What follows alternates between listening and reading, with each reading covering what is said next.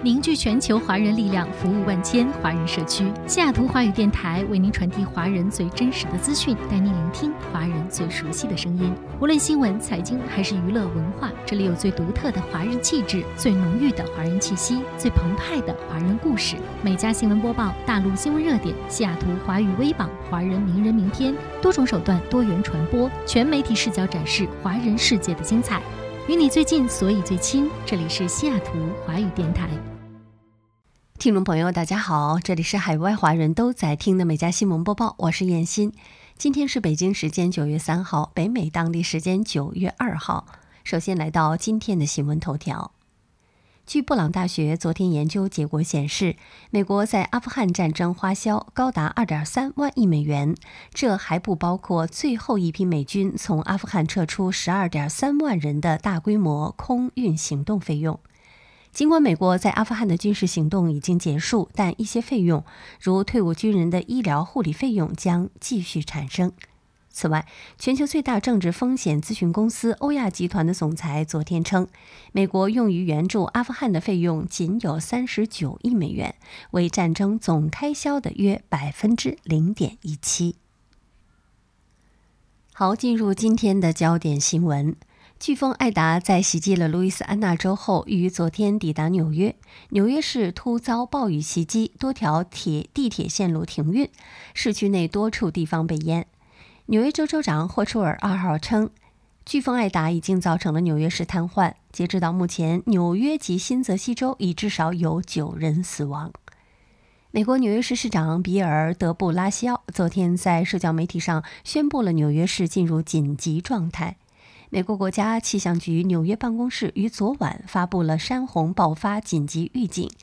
美国国家气象局纽约办公室表示，这是有史以来第一次向纽约市发布此次预警。另据最新消息，飓风艾达已经造成全美十七人死亡。苹果公司二号要求所有美国员工提供关于他们的疫苗接种情况的详细信息。无论远程办公还是在办公室办公，员工都被要求在九月中旬前自愿报告他们是否接种过疫苗。据报道，考虑到美国国土的疫情，包括谷歌、苹果、亚马逊公司在内的多家美国企业过去数周把本土员工重返办公室上班计划推迟到二零二二年。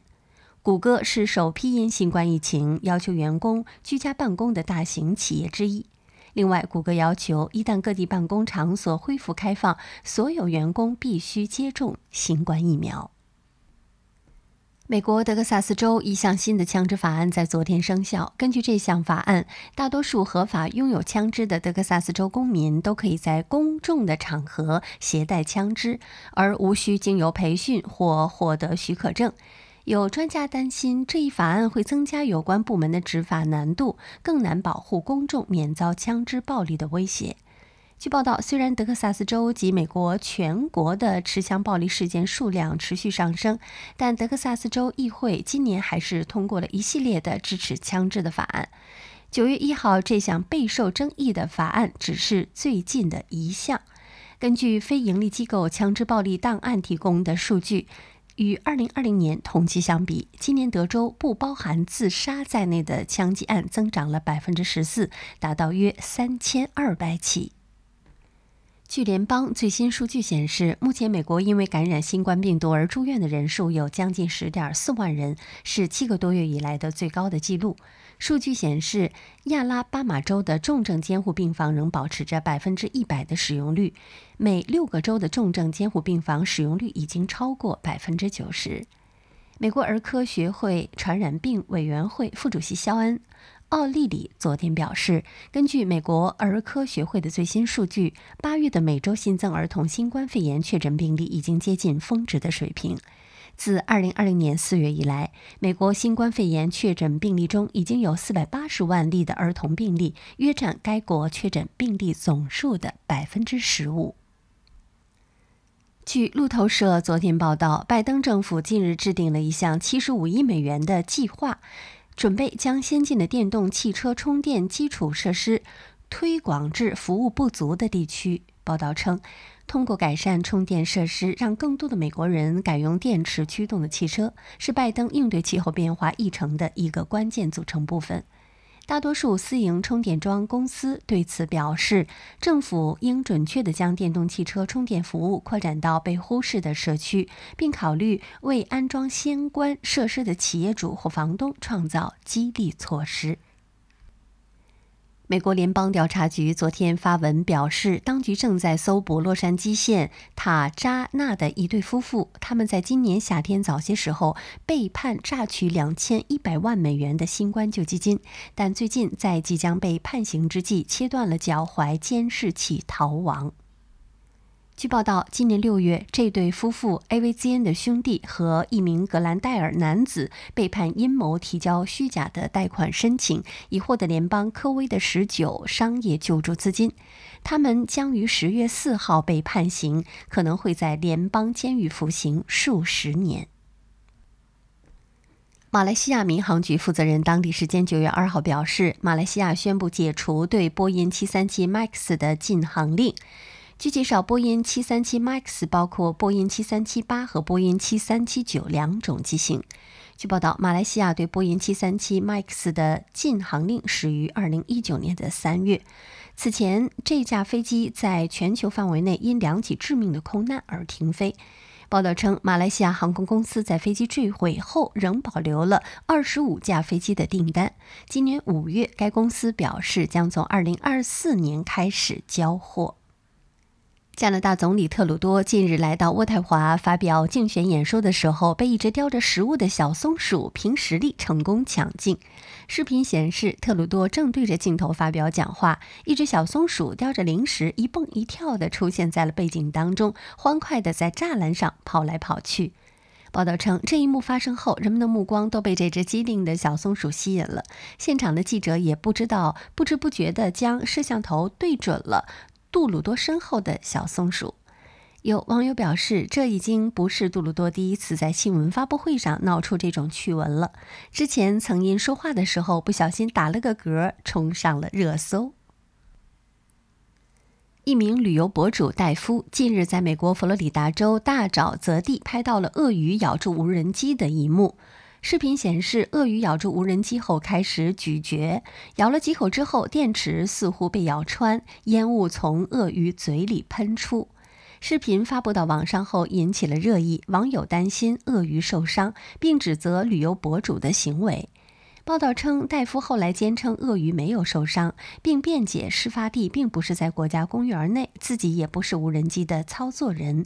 但网友似乎并不买账。一位用户写道：“在佛罗里达州，骚扰或伤害短吻鳄是三级重罪。”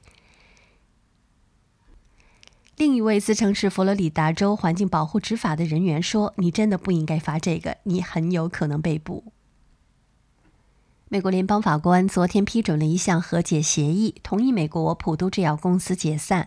美国普渡制药公司此前因美国阿片类药物危机而受到了外界的指责。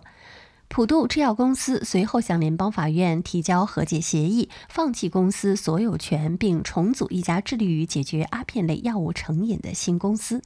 报道称，美国普渡制药公司将出资四十五亿美元设立赔偿基金。支付毒瘾受害者每人三千五百美元至四万八千美元。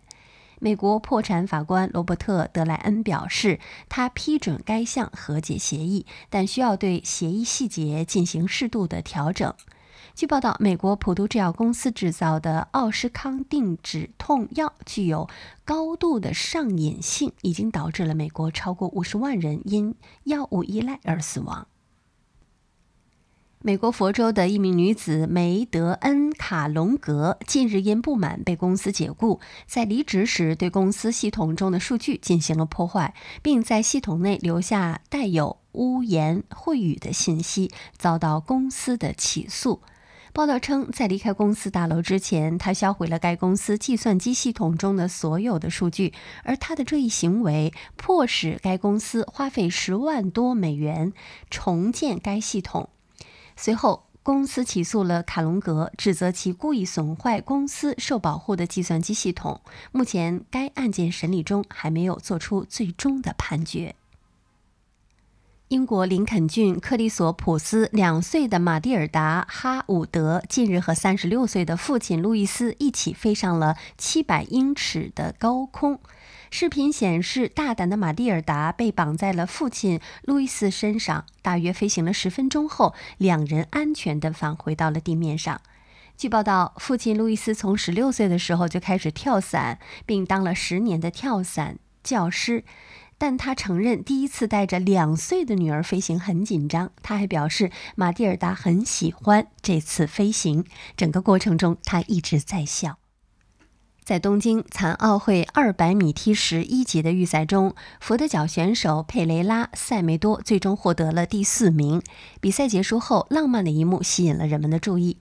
塞梅多的领跑员达维加突然单膝跪下向他求婚，而塞梅多也欣然接受。报道称，赛场上的其他运动员都是视力受损或者是盲人，但当他们得知在跑道上这一浪幕浪漫的一幕的时候，都疯狂的鼓掌。这对情侣之后也是拥抱在了一起。塞梅多也展示了他戴上的戒指。美国路易斯安那州近日遭飓风艾达过境后，一头母牛被困在了树上。视频显示，两名工作人员在齐腰深的水中用链锯砍下了树枝，想要帮助这头牛重获自由。报道称，目前这头牛的状况不得而知，但此段视频在国外社交媒体收获网友大量的点赞。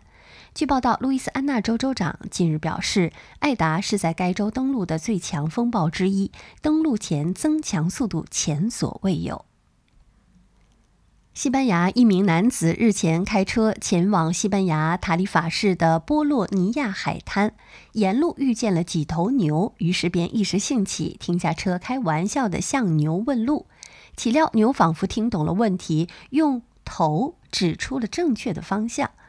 报道称，这一幕让一旁的朋友也忍不住笑说：“老兄，这实在是太棒了。”影片曝光后，网友也惊呼：“当地向导果然比 GPS 还管用！”我想那些牛已经被问很多次了，他一定知道这附近最棒的餐厅，快点问问他吧。好，以上就是今天美家新闻播报的全部内容，感谢收听，我们明天再会。